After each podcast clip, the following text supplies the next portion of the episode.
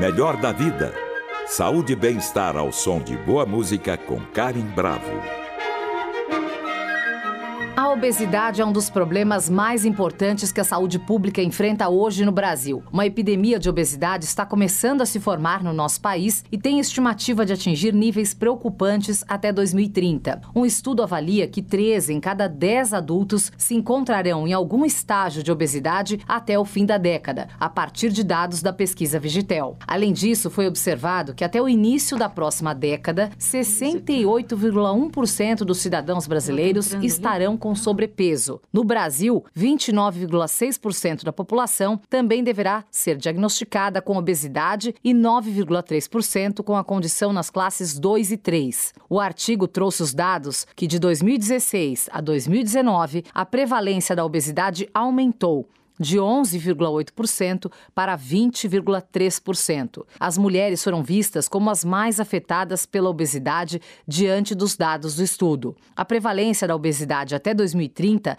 atingirá 30,2% das mulheres e 28,8% dos homens. No mesmo período, uma em cada cinco mulheres viverão com obesidade. Enquanto isso, a estimativa para o sexo masculino é de um em cada sete homens com a condição. Para falar sobre o assunto, nós convidamos a doutora Andréia Pereira, médica nutróloga do Departamento de Oncologia e Hematologia do Hospital Israelita Albert Einstein, cofundadora e coordenadora da ONG Obesidade Brasil, doutora pela endocrinologia da Unifesp em Obesidade e Cirurgia Bariátrica, pós-doutora pelo Instituto Israelita de Ensino e Pesquisa e autora do livro Dieta do Equilíbrio, a melhor dieta anticâncer. Olá, seja bem-vinda, doutora Andréia. Tudo bem com você? Tudo jóia. Obrigado pelo convite. Espero que todos vocês que estejam nos ouvindo estejam bem também. Um prazer recebê-la aqui. Bom, doutora Andréia, vamos falar sobre esse tema que surpreendeu, né? Os números, a, a, as previsões são um pouquinho assustadoras. Então, eu queria começar te perguntando, doutora Andréia, por que, que a obesidade é considerada uma doença crônica? Então, na verdade, assim, a obesidade vem sendo estudada há muitos anos, né? E o que se caracteriza, né, por uma doença crônica, é uma doença que não tem cura e que tem várias características aí fisiológicas. Né? Então, na obesidade, a gente vê que tem associação com outras doenças, é, nós temos um aumento aí do tecido gorduroso, que leva também né, aumento aí de células inflamatórias, né, que estão aumentadas nesse tecido. Nós temos alterações hormonais em decorrência desse aumento de tecido gorduroso, alterações físicas, várias doenças associadas e também uma tendência familiar. Né? A gente é interessante que tem um, um site que fala de 82 causas de obesidade. Então, quando você clica nesse site, você vai pondo em cada causa, aparecem artigos científicos sobre as causas, né? Então, assim, algo que tem 30, 82 causas, pelo menos, né, é uhum. sim uma doença. O grande problema que a gente tem é que muitas pessoas, né, e profissionais da saúde não têm essa informação e ainda acham que a obesidade é uma falha de comportamento, uma falha de caráter. É algo que você consegue mudar de uma, da noite para o dia e não é verdade, né? Então, como qualquer doença crônica, você tem tratamento, você tem que controlar, né? Você não tem cura. Então, realmente a abordagem aí tem que ser uma abordagem especializada né? e ter, assim, explicar tudo isso para o paciente. É, aliás, você tocou num ponto, né? E eu li muito pesquisando sobre o assunto que, em geral, os obesos são vistos como pessoas desavergonhadas de caráter fraco. E isso é muito injusto a gente falar isso, né, doutora Andréia? Ouvir isso por aí. É, assim, tem vários estudos científicos mostrando, além disso, né, que as pessoas, só de você olhar, você acha que são pessoas com menos inteligência, é, menos aciadas, ah, e menos sucesso. Então a gente vê uma repercussão, inclusive, para conseguir emprego, né? As pessoas têm muito mais dificuldade de conseguir emprego, de conseguir promoções. Então existe um grande preconceito com a obesidade, né? não se sabe que é uma doença. A gente não tem a mesma coisa, por exemplo, com o diabético, com uhum. o hipertenso, que são doenças crônicas também. Né? Mas a obesidade é uma doença cercada de preconceitos, e isso dificulta tanto o tratamento, o diagnóstico e a busca de ajuda também. Claro. Agora, por que, que as pessoas estão engordando tanto, doutora Andréia? De onde vem esse desespero pela comida ou a comida mudou de maneira geral, né? Você tem mais opções prejudiciais aí na nossa alimentação. Então, né, eu comecei falando da tendência familiar. Então, uhum. assim, a gente já tem né, uma tendência familiar que começou a se manifestar há poucos anos, né? Por que, que isso aconteceu? Primeiro, né, a gente tem uma oferta de alimento muito maior,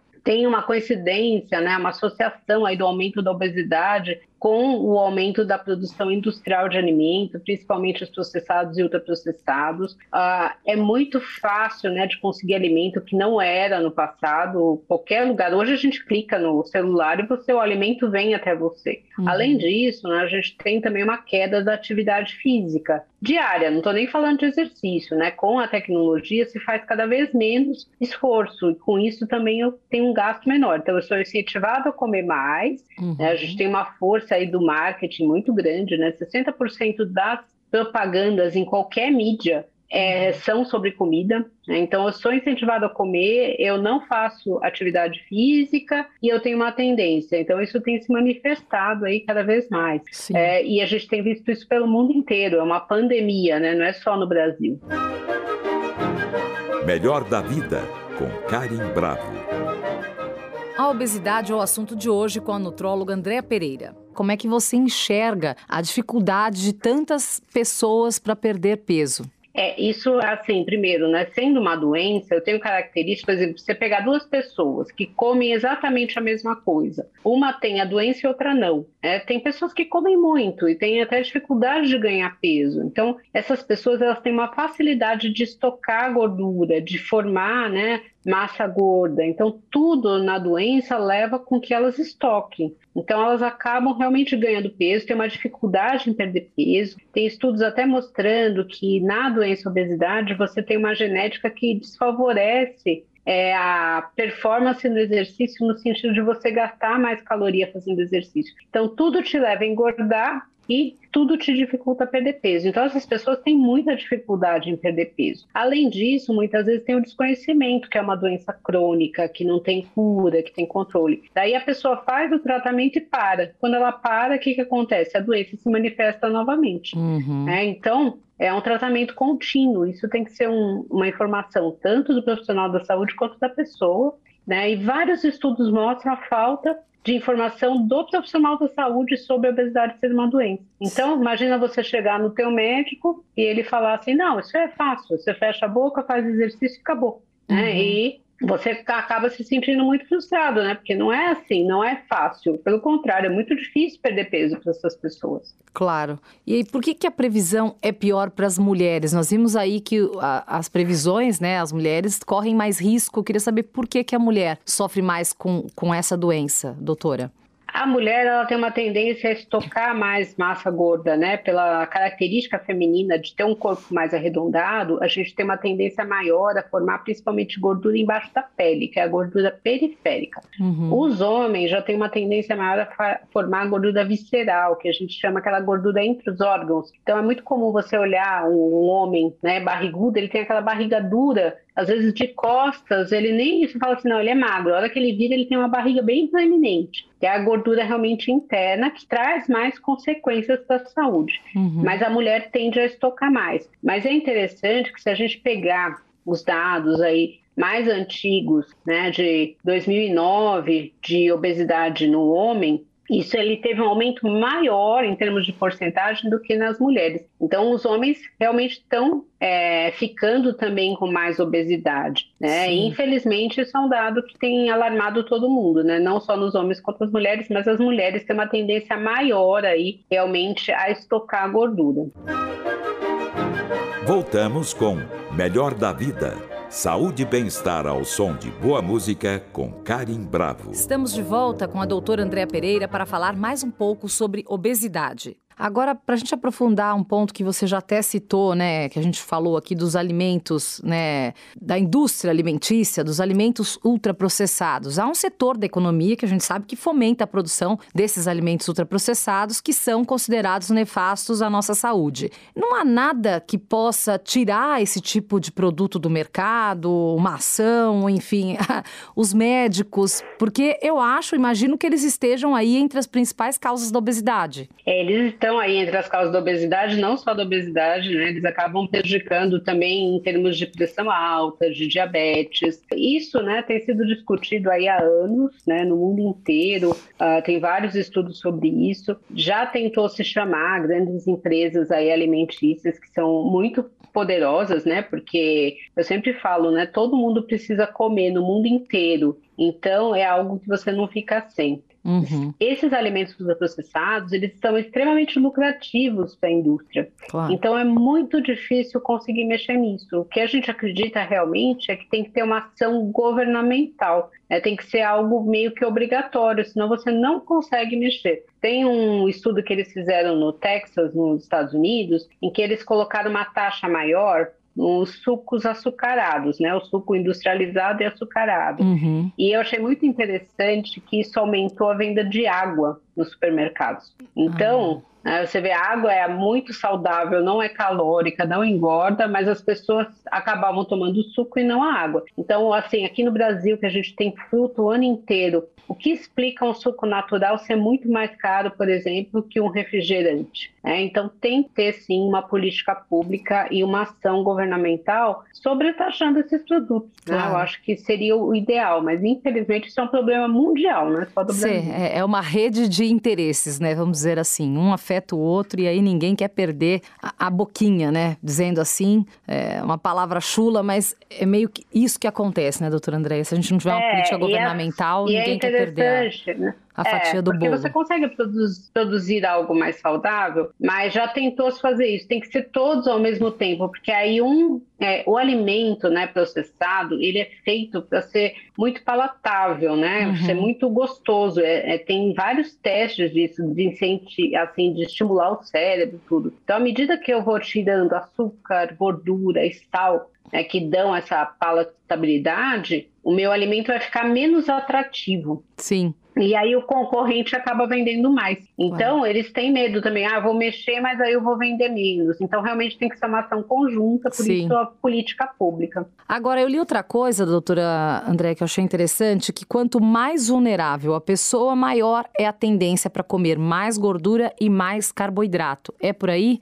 Olha, antigamente a gente tinha, sim, uma tendência muito maior das pessoas com nível socioeconômico mais baixo de ter obesidade. Hoje a gente tem visto que a obesidade tem entrado em todos os níveis socioeconômicos. É, é, o que a gente vê é que a educação ela é muito importante, né? Porque às vezes a pessoa não sabe que aquilo que ela está comendo não é tão saudável.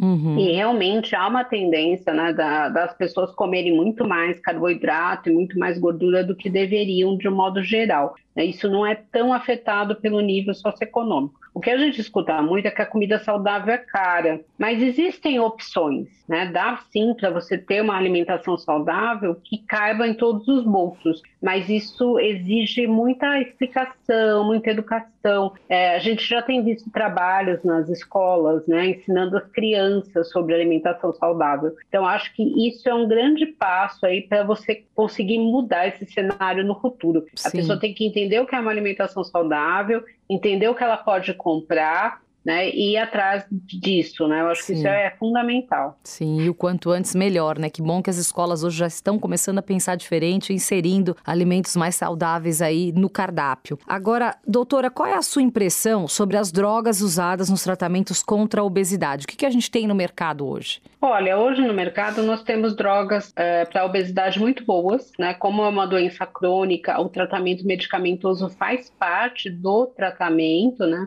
Como a pressão alta, como o diabetes, como o câncer, por exemplo, que é outra doença crônica. O grande problema é que essa medicação ela não está disponível no SUS. Né? Então, a gente não tem medicamentos anti-obesidade liberados pelo SUS, né? e as medicações disponíveis, principalmente as que têm é, os últimos estudos, que têm mostrado resultados aí mais expressivos, são caras para a maioria da população. Uhum. Né? Então, a gente precisaria ter um acesso melhor a essas drogas.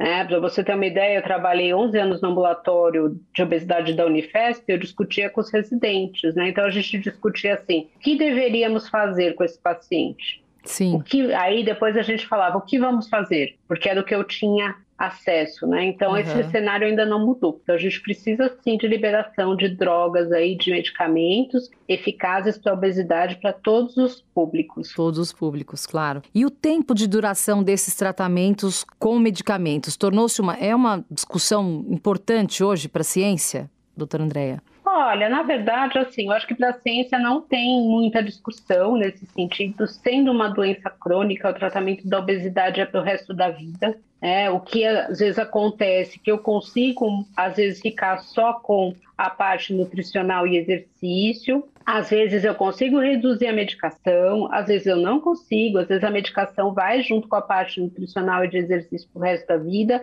Às vezes a gente tem indicação de fazer a cirurgia bariátrica, mas mesmo a cirurgia bariátrica não é cura, é controle. Então muitas vezes a pessoa faz a cirurgia bariátrica e depois, às vezes a gente escuta assim, ah, mas fez a cirurgia, não adiantou para nada, que engordou tudo de novo. Por quê? porque parou todo o tratamento, né? Então é isso que não pode acontecer. Então, mesmo com a cirurgia bariátrica, às vezes você vai entrar com medicação, você tem que manter a orientação nutricional e tem que manter a atividade física. Então é para o resto da vida. Às vezes eles me perguntam, mas quanto tempo eu vou ficar de dieta? Eu falo para sempre. Né? Então, lógico que você não precisa às vezes ficar com uma alimentação tão restrita para sempre, mas você vai ter sempre que se cuidar, porque você tem tendência a engordar. Sim. Né? Às vezes eu brinco com eles, olha, para você, às vezes um bombom é um estrago, que não é para um amigo seu. É. Né? Então tem que tomar muito cuidado, sim, mas é para o resto da vida o tratamento.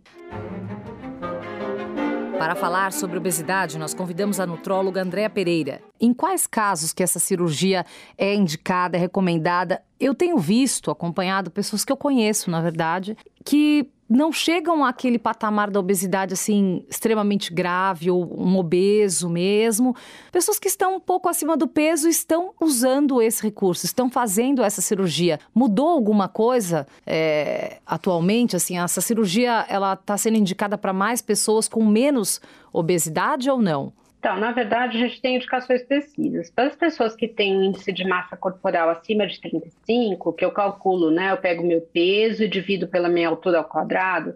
Se a pessoa tem é, comorbidades, que são doenças associadas, como pressão alta, diabetes, problemas ortopédicos, é, a gente tem uma enxaqueca que é característica aí da obesidade, até um inchaço, um edema cerebral, que também pode ocorrer na obesidade, você pode fazer a cirurgia bariátrica, tem indicação. Quando ah. eu tenho esse índice maior que 40, isso já é uma indicação formal, eu não preciso ter doenças associadas. O que tem acontecido aí nas pesquisas mais recentes é a remissão ou controle do diabetes tipo 2 para pessoas que têm o índice de massa corporal acima de 30. Então, alguns pacientes diabéticos têm feito a cirurgia né, com um IMC acima de 30 mas isso ainda não está liberado para todos os planos de saúde, né? Ainda tem sido um questionamento, sim. Mas sim. com o IMC acima de 35, com comorbidades, e IMC acima de 40, só com esse IMC, a cirurgia bariátrica já é indicada. Né? É ah. importante reforçar que a gente indica a cirurgia bariátrica quando a pessoa tentou pelo menos seis meses de tratamento clínico e não teve nenhuma resposta. Ela não é a primeira indicação. Né? Mas uhum. quando você vê que realmente a pessoa não está respondendo, né, está se agravando a obesidade, você indica a cirurgia bariátrica. Do Sim. mesmo modo que existe um preconceito com a pessoa com obesidade, existe um preconceito com os tratamentos. Muitas pessoas têm preconceito com o remédio, né? E muitas pessoas uhum. têm preconceito também com a cirurgia. Então, assim, né? Além da pessoa sofrer todo esse preconceito, quando ela fala que vai fazer a cirurgia ou que ela está tomando remédio, muitas vezes ela escuta de todo mundo: não, você não pode fazer isso, você não deve fazer isso, Sim. não é indicado. E é assim, né? Então a pessoa às vezes ela está lá decidida a fazer o tratamento e vem alguém, às vezes até profissionais de saúde. Eu já tive colegas, né, que eu indiquei para alguns pacientes a cirurgia ou a medicação e a pessoa voltou com o clínico que dela ou com outro médico que não é especializado nisso, que não achava que a obesidade era uma doença, a pessoa falou: não, você não vai fazer isso. Uhum. Né? E aí a pessoa volta depois com mais problemas, né? Então, tomar Sim. cuidado também com o preconceito com tratamento. Claro. E hoje fala-se muito também, doutor André, em terapia comportamental utilizada nos casos de emagrecimento. Em que consiste essa terapia? Você conhece? Como é que é feito esse tipo de tratamento?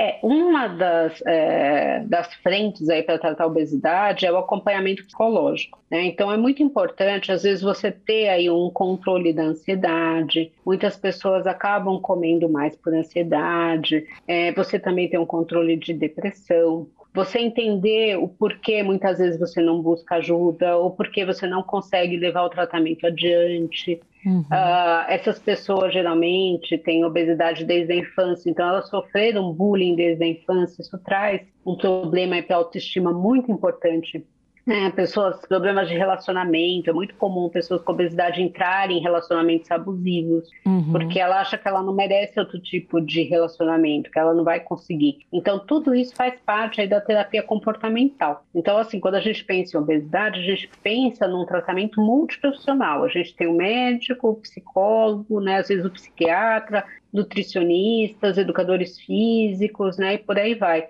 Isso também dificulta né, o tratamento, porque você tem que ter uma equipe especializada nisso. Sim. Mas é muito importante, sim, a parte psicológica, ela ajuda bastante. E você acha que os médicos, doutora Andréia, eles são preparados nas faculdades, né, nas universidades de medicina, para lidar com um problema tão sério quanto esse? Porque é uma doença é, grave, é algo complexo e que envolve aí é, é, vários fatores, né? Como você acabou de dizer, é um tratamento que exige vários profissionais para que ele seja mais bem sucedido. Você acha que os professores, os médicos são preparados para isso? Os alunos saem preparados da faculdade? Olha, infelizmente não, tá? Eu não sou eu que estou dizendo isso. Tem várias pesquisas mostrando que falta obesidade no currículo médico, como falta também a parte nutricional. Né? Eu acho que o currículo médico, muitas vezes, ele não foi adequado para as doenças atuais. Né? Então, a gente tem muito mais câncer hoje, a gente tem muito mais pacientes idosos que a gente tinha antigamente e tem muito mais pessoas com obesidade. Então, infelizmente, isso é uma falha no currículo médico. Uhum. Tem uma tendência mundial dos especialistas de obesidade em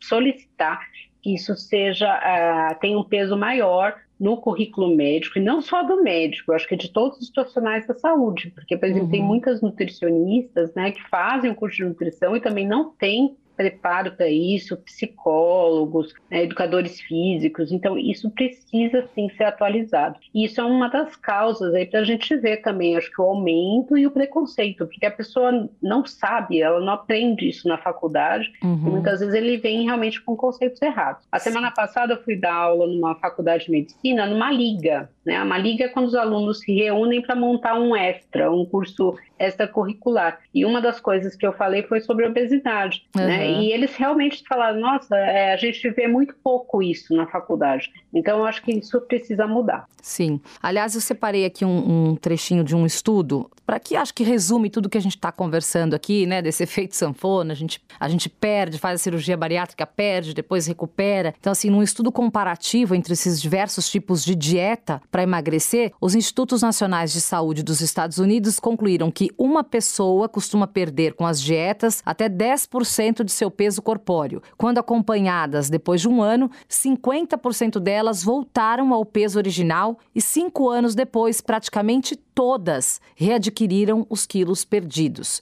É, há como mudar essa realidade? Como é que a gente pode olhar para esse problema da obesidade no futuro? Como é que isso vai ser resolvido no futuro, sendo que nós temos essas previsões e esses estudos que são preocupantes? É, eu acho que é assim, né? Isso faz parte da, do preconceito que a gente tem com obesidade, que a gente acha que é só fechar a boca e fazer exercício. Né? Então, realmente, só a dieta sozinha não vai funcionar, né? Para uma doença crônica. Só o exercício também não funciona. Então, muitas vezes eu vou ter que associar a parte dietética com o exercício, com o medicamento e também com a cirurgia bariátrica. São várias frentes. No diabetes, a gente tem o mesmo exemplo. Né? O diabetes, não adianta só eu tomar o remédio, eu tenho que fazer o exercício e eu tenho que fazer a parte também nutricional. Senão, não funciona. obesidade é igual. Então, eu preciso, né? Os estudos falam, ah, mas então a dieta não funciona? Não é que a dieta não funciona, ela não funciona sozinha. É, e ela é, é eterna, a né? Bariátrica, é, a cirurgia bariátrica também não funciona sozinha, o Sim. remédio também não funciona sozinho, o exercício também não funciona sozinho. Eu preciso associar tudo isso, né? E associar também com acompanhamento psicológico. E aí sim, a gente tem estudos longos, né, de pessoas que usaram medicação, fizeram acompanhamento nutricional, psicológico, de exercício que a gente vê que realmente você consegue manter a perda de peso. É, a gente tem muito abandono, né? Então, os pacientes que realmente abandonam, né? Porque fazer tratamento a longo prazo, para a maioria das pessoas, não é fácil. Ela acaba falando, ah, não, chega, acho que eu estou bem, e desiste, e aí volta. E perder peso é difícil, mas recuperar o peso é muito fácil. Sim. Então, as pessoas se esforçam um ano inteiro para perder o peso e em dois meses recupera tudo. Ela fala, nossa, o que aconteceu? Então, isso precisa ser muito falado, explicado que é uma doença crônica para a pessoa entender que ela precisa fazer o acompanhamento sempre. Sim. E quais são as doenças, doutor André, para a gente finalizar, que nosso tempo infelizmente está chegando ao fim aqui? Quais são as doenças mais graves decorrentes da obesidade, né? Quais que você começa com uma obesidade e praticamente a maioria dos obesos desenvolve essa doença? Olha, eu acho que uma coisa que a gente precisa alertar muito é a associação de obesidade com câncer. Tá? Uhum. O câncer tem aumentado muito no país, né, no Brasil, como no mundo, uh, mas existe uma associação da obesidade com 14 tipos de câncer. Uhum. Entre eles está o câncer de mama, né, que tirando aí o câncer de pele é o câncer mais incidente nas mulheres né, no Brasil, e o câncer de próstata nos homens. Né? Uhum. Fora isso, a gente tem câncer de útero, rim, leucemias, linfomas, né? É, cânceres do trato gastrointestinal, do pâncreas, então todos esses tipos de câncer eles estão associados à obesidade. Então muitas vezes a pessoa fala assim, ah, mas o meu exame de sangue está normal, então eu não tenho problema com o meu peso. Mas ah, pode ter esse aumento da probabilidade de câncer, a pessoa pode ter uma sobrecarga das articulações, acabar indo para uma cirurgia ortopédica, para uma prótese mais precocemente. Uhum. Fora isso, né, problemas renais, problemas de fígado. Hoje, 30% das cirroses né, hepáticas são causadas por excesso de gordura no fígado, não por bebida alcoólica. Então, assim, são várias coisas graves que podem acontecer em decorrência da obesidade. Então, eu sempre falo para os pacientes que a obesidade não é uma questão estética. Porque bonito, todo mundo pode ser com vários tipos de corpo, né? É uma questão Sim. de saúde. E eu uhum. também não preciso ficar extremamente magro para estar saudável. É, às vezes eu baixando 10% do meu peso, eu já ganho saúde. Então Sim. isso precisa ser também muito bem pensado, bem explicado para o paciente. Mas a obesidade sim pode ter consequências graves, como câncer, por exemplo. Gravíssimo. Quem está querendo começar é, essa saga de perder peso e retomar a qualidade de vida, retomar a saúde, por onde começar, doutora Andréia? Eu acho que é importante você procurar um centro especializado em obesidade, seja ele público ou privado, tá? É, nós temos, para chegar no centro especializado em obesidade pelo sistema público, você tem que ser encaminhado por, pela UBS.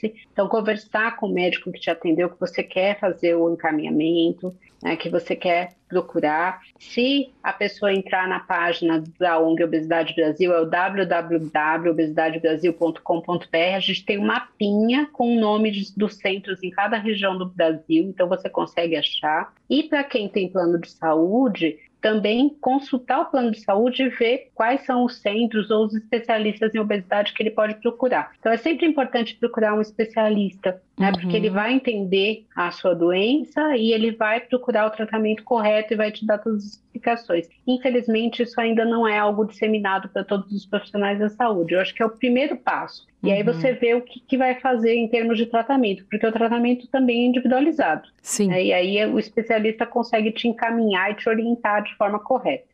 Tá certo. Muito bom falar com você. Nós conversamos com a doutora Andréa Pereira, médica nutróloga do Departamento de Oncologia e Hematologia do Hospital Israelita Albert Einstein. Muito bom recebê-la aqui no Melhor da Vida. Obrigada e até a próxima, doutora Andréa. Muito obrigada e parabéns aí pelo serviço que vocês estão prestando. Gina, brigadão. Tchau, tchau. Tchau. Para saber mais sobre nossa programação, acesse o Guia do Ouvinte no site da Cultura FM, www.culturafm.com.br. E para comentários e sugestões, entre em contato através da Central de Relacionamento 0 Operadora 11 2182 3222 ou em nossa página do Facebook, Cultura FM Oficial. Siga a rádio no Instagram, underline Cultura FM. Nossos programas também estão disponíveis em podcast. Procure por Melhor da Vida na plataforma de sua preferência. Trabalhos técnicos Wagner Freitas. Apoio de produção Natália Teixeira. Produção Viviana Morila. Melhor da vida. Saúde e bem-estar ao som de boa música com Karim Bravo. Realização Rádio Cultura de São Paulo.